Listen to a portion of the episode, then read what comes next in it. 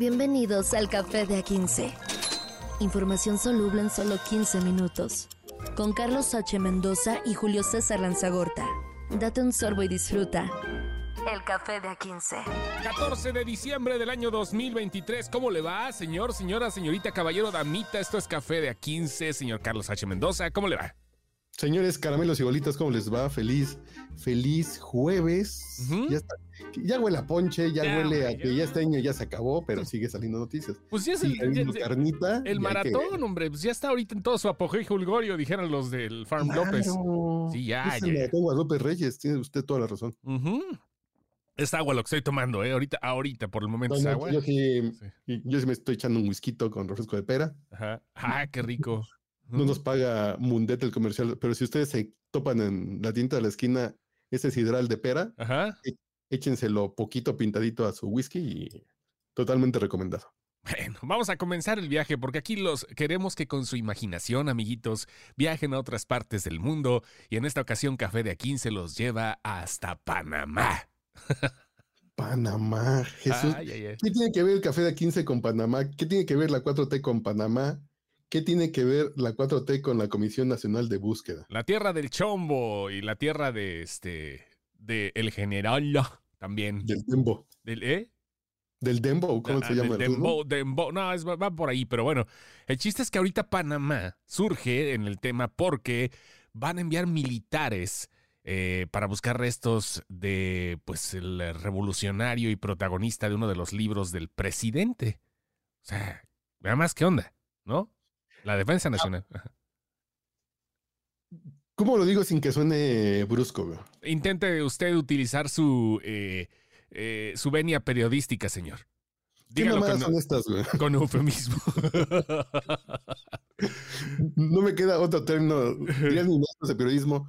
Cuando hacen falta las malas palabras, úsenla. No siempre, pero en este caso, en un país donde tenemos 100 mil desaparecidos, sí.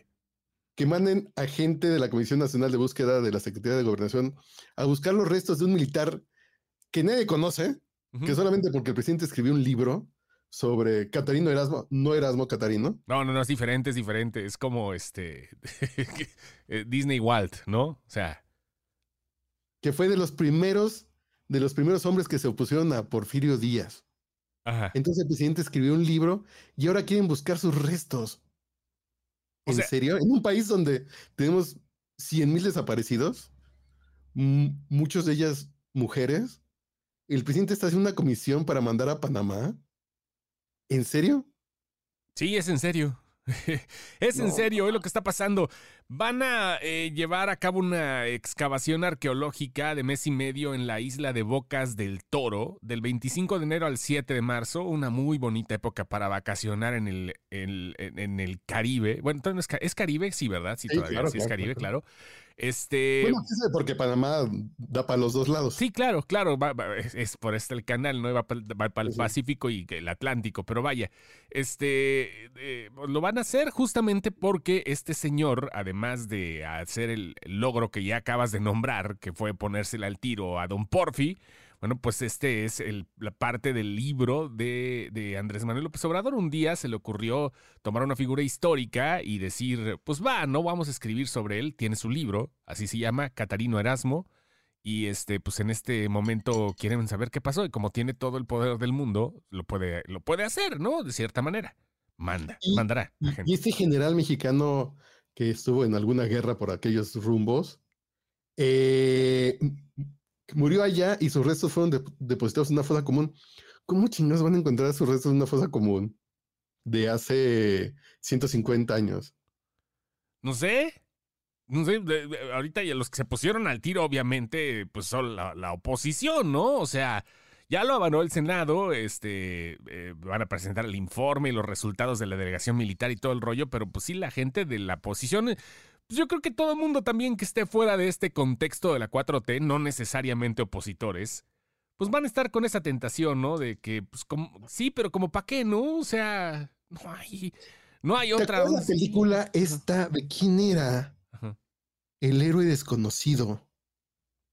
De Rafael Inclán, de, de quién era el, el héroe desconocido. Eh, este. Era una película Ajá. que un pueblo estaba triste, entonces alguien dice, aquí hay un héroe que nació aquí que nadie conoce Ajá. y va a ser la, que va a ser la identidad de nuestro pueblo. Rafael Inclán y con, ¿Con Rafael Gregorio Inclán? Casal y con Diana Bracho y todo ese rollo, el héroe desconocido. Sí, sí, sí. Que es una farsa, a final de cuentas terminan inventando un héroe para, para quedar bien. Te digo algo y Y- sin, sin sonar conspiranoico, así creo que se fundó toda la historia de lo que no conocimos de allá. De los 30 para atrás, creo que así fue, güey. O sea, Sí, cuando uno va al castillo de Chapultepec dices, esta historia que nos vendieron de los niños héroes, esta idea que nos vendieron de Miguel Hidalgo, va por ahí, pero esos a final de cuentas sí tuvieron un papel, sí hay un documento donde, ajá, donde habla de ellos. sí, Pero este Catarino Erasmo es, dijo el presidente en su momento, ajá. eh, es un revolucionario tamaulipe- tamaulipeco poco conocido, un héroe anónimo, como muchos. Es un personaje importante que nació en Matamoros y agrego yo, y no es Rigo Tobar. Bueno, ok. Es necesario dar a conocer la vida del luchador social, hombre íntegro, de los que surgen cada vez que se necesita para enfrentar tiranías, dictaduras y gobiernos antidemocráticos. ¿Qué estaría opinando el buen Catarino Erasmo Garza Rodríguez de la 4T? No lo sé, amigo, pero ya hay gente que puede sí. opinar, ¿no? La prensa, sin lugar a dudas, puede opinar acerca de la 4T. Este, Ya sé para dónde estás jalando. Sí, no, claro, ¿no? Y, y- y fue un momento muy incómodo, hay que decirlo, porque pues sí, llegó eh, una periodista con muchos años de experiencia, Reina Aide Ramírez, y le preguntó al presidente simplemente este, algo que era lógico, ¿no? O sea, ¿qué pasa con lo que está sucediendo? Y si me permites, eh, maestro Mendoza... eh, Pero vamos a ver todos, ¿verdad? Que son, que son varias partes, sí, Sí. sí es un ratito. Sí, sí, Yo sí, creo que está muy interesante darle voz a esta periodista que se llama Reina Aide Ramírez, Ajá. que, que básicamente le dijo al presidente lo que muchos quisiéramos decirle Sí. en la mañanera y el presidente contestó, pues como sabe. Como se la sabe, ¿no? Simplemente, bueno, vamos a escuchar. Eh, ¿Por qué México ha llegado a que los ciudadanos eh, intenten tomar, este, defenderse ellos mismos? ¿Dónde está el Estado, presidente? Porque no solo es Tezcatitlán, está Guerrero, está Michoacán. También si nos pueden responder cuántos drones han, han asegurado. Eh, parece que en el año pasado hay un reportaje que menciona como 200 ahí de, eh, utilizados ya para atacar a las, a las personas, a los ciudadanos en México, en estas regiones. Y bueno, primero eso, cu- ¿cuál es su, su lectura y, y si en las mesas de seguridad ha surgido alguna, mm, pues no sé, alguna idea, alguna estrategia para que, pues para que esto no suceda, para realmente darle seguridad a los mexicanos? Ahí está una pregunta bien planteada, a lo que el licenciado Andrés Manuel López Obrador contestó. Después, Está pasando en, aquí en sí, México. todavía en algunos casos, pero es eh, la excepción, no es la regla. Tezcati- Tezcatitlán es Sí, sí, sí, excepción. sí, ahí por ejemplo, ahí por ejemplo, y en otros casos. Michoacán, Guerrero, Sí, sí, en algunos casos. Ya, Tamaulipas, pero ya sí, igual. Sonora. Pero- sí, muchísimos casos. Sonora este Pero fin de nunca, semana. Nunca más igual. de 10 personas. Sí. Acapulco, Pero la Daniel Garza, Irapuato, levantados, también, pues, pues, no, ya estuvo, ¿no? Además de Cajeme, ya no solo es Cajeme, Sonora, presidente. Ya se fueron a trincheras, a la región de Altar, eh, se fueron a San Luis Río Colorado, en Hermosillo. O sea, Estamos es- trabajando Es todos todo los el. Estado. Nada más que ya no es el tiempo, ¿no? Porque pues se produce como olvido, como amnesia ¿no? de los autodefensas. ¿Eh? ¿Cómo? ¿Qué? ¿Sí? Yo me perdí, pero el presidente empezó así de, de, en Michoacán, en Guerrero, bueno, sí, y en Irapuato, sí, bueno, sí, entonces, pues, bueno, sí, entonces, ¿no, señor? Sí, pero antes era peor. Ahí va, ahí- va el presidente. Son hechos.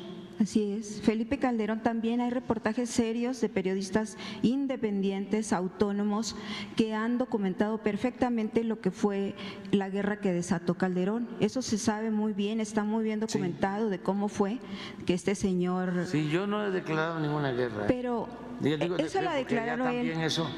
Y las Sí. consecuencias Ahora se han sí, vivido desde jóvenes, entonces. Pero los ciudadanos están vi- viviendo las consecuencias desde entonces y usted era la esperanza para que eso terminara, presidente, Yo o, creo, se, que, yo creo que todavía. o tener paz en, en México. Yo creo que ah, ah, este, eh, es muy respetable tu opinión, pero muchísima gente, muchísima gente eh, piensa que las cosas están mejorando. O sea, tú tienes esa opinión, yo la respeto. no, yo, yo no, yo te yo puedo no doy decir, opiniones yo te mías decir nunca. que hay este, muchísimos mexicanos, millones de mexicanos, que sostienen que estamos mejor.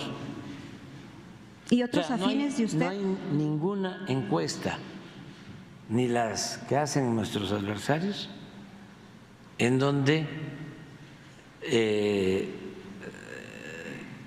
salga el gobierno reprobado. Ahí está esa parte. Es que todavía se pone mejor, ¿eh? de lunes a viernes, de 6 a 7 de la mañana, el reporte de lo sucedido en las últimas 24 horas en el país. ¿Conoces a alguien, algún presidente? No, yo no vi a, a los que a mí me tocó cuando yo 30 años de ser reportera, ninguno había hablaba de que se reunieran, se, había reuniones, sí, y así, bueno, el peor fue el de Calderón, eso sí lo sabemos, eh, pero no que hayan, pero ¿de qué les sirve a los ciudadanos que ustedes se reúnan todos los días si, si vemos lo de Tezcatitlán, si vemos lo de Guerrero, si vemos lo que está pasando en Sonora, Pero si no nos reuniésemos todos los días. ¿estaría peor el país? Sí, sí. Sí. Quiero llorar, pero me Sí, estoy sí, sí. riendo. No, pues ya, ahí lo dejamos ya, güey. Es que sí, sí, co- co- co- co- co- co- combo breaker. Y no fuimos nosotros, no le está tirando, en ningún momento, queremos aclarar, en este momento, en este lugar, en este, en, en este espacio, que en ningún momento le tiraron al presidente. Le hicieron una pregunta como cualquier reportero No, tiene el deber de Y hacerlo. no son los hechos. Lo que dice Sí. ella es, yo no doy opiniones, es el hecho. Sí, Es ¿Cuándo has visto que, nos, que alguien se juntara a las seis de la mañana? Pues estaríamos peor, seguramente, Sí. pero pues no ha avanzado nada. Y lo que dice el presidente es que, que le preguntan a la gente, que la gente opina que va todo muy bien. Ciertamente tiene razón el presidente, sus índices de aprobación están muy altos, pero también en esas mismas encuestas, el índice de aprobación en temas de seguridad y corrupción sale reprobado. Es decir, sí, está bien, usted es un presidente muy popular y la gente dice que, lo quieren mucho, pero esos mismos cifras que usted dice, fue lo que le faltó a IDEA. Así decirle, simplemente decir, esas mismas encuestas, que la gente dice que todo va bien, sí, que el índice de aprobación es muy alto, esa misma gente dice que lo peor de este gobierno es la seguridad y lo reprueban. Entonces es un tema, es un tema muy gracioso que me da risa, pero sé que al ratito con el primer café me va a dar tristeza, pero en fin. Ay, ay, ay, ay, ay. Bueno, en fin, eh, vamos, este, ya vamos con mi ley, ¿no? Porque ya fue mucho acá del presidente. Todavía tenemos otras cosas, pero vamos a cambiar un poquito porque así es esto. Tenemos que hacer un carrusel. Y pues, mire, señor, usted tiene boca de profeta. Ay, caray, no Ay, tengo, tenga boca de, de, de qué. No sé. En fin, Mejor no diga porque se quedó abierto. sí, sí, sí. ah, Pero ¿cómo dice- estuvo? Ajá. Y Reuters consigna que la bolsa de Argentina se disparó fuerte hacia arriba, claramente, tras medidas económicas del nuevo gobierno. Los mercados toman bien estas medidas. Es sí, es una medicina amarga. Es sí, usted tiene diabetes, tiene un pie gangrenado, se lo tenemos que cortar, si no se va a morir. Va a extrañar su pie, seguramente va a extrañar su pie, pero no se va a morir. Y seguramente a lo mejor podrá vivir bien con una prótesis, ¿no? Ujú. Estamos en ese punto ahorita y el índice bursátil creció en un... eh, ¿En qué porcentaje, señor Lanzagorta? A ver si lo tengo por acá, permítame un segundo porque a mí también se me destrapichó acá. Este, trepó un 6.2%. 6.2% Ajá, sí, sí, ayer sí, ajá. Que sí es un buen brinco después de todas estas cosas que han sucedido. Ujú. 6.2 aumenta la bolsa en un día, entonces los mercados ven con buena cara lo que están haciendo, Sí. que básicamente es, pues nos vamos a dejar de la fe y el dogma y nos vamos a ir a las recetas de cocina y a la ciencia. Que qué triste. Yo estoy decepcionado de la vida en estos días. ¿Por qué, Que voy, a señor? hacer- que voy a utilizar el café de 15 como terapia de grupo. ¿De plano? Soy Carlos Mendoza y estoy decepcionado de la humanidad. ¿Por qué? La ciencia ya no está tan, tan valorada. No. y alguien me dijo hace unos días así, pero, pero ¿por qué pensar eso si no está bonito? Pues, se llama realidad, no mames. Sí, pues qué otra Así cosa, es. ¿no? Entonces la izquierda vive en esa onda de, de evaluar, cortar fuentes de empleo y todo eso. Pues sí, es lo que se tiene que hacer, aunque no es bonito, pero es muy interesante cómo la gente prefiere vivir en la mentira que en la ruda realidad, pero en fin. Y mi ley está demostrando, al menos los mercados le están dando el espaldarazo de que no va tan mal. Que no estamos dando la aprobación porque, mira, en primera ni apenas va comenzando, en segunda ni nos interesa relativamente porque es Latinoamérica y puede ser un efecto tango sin pedos.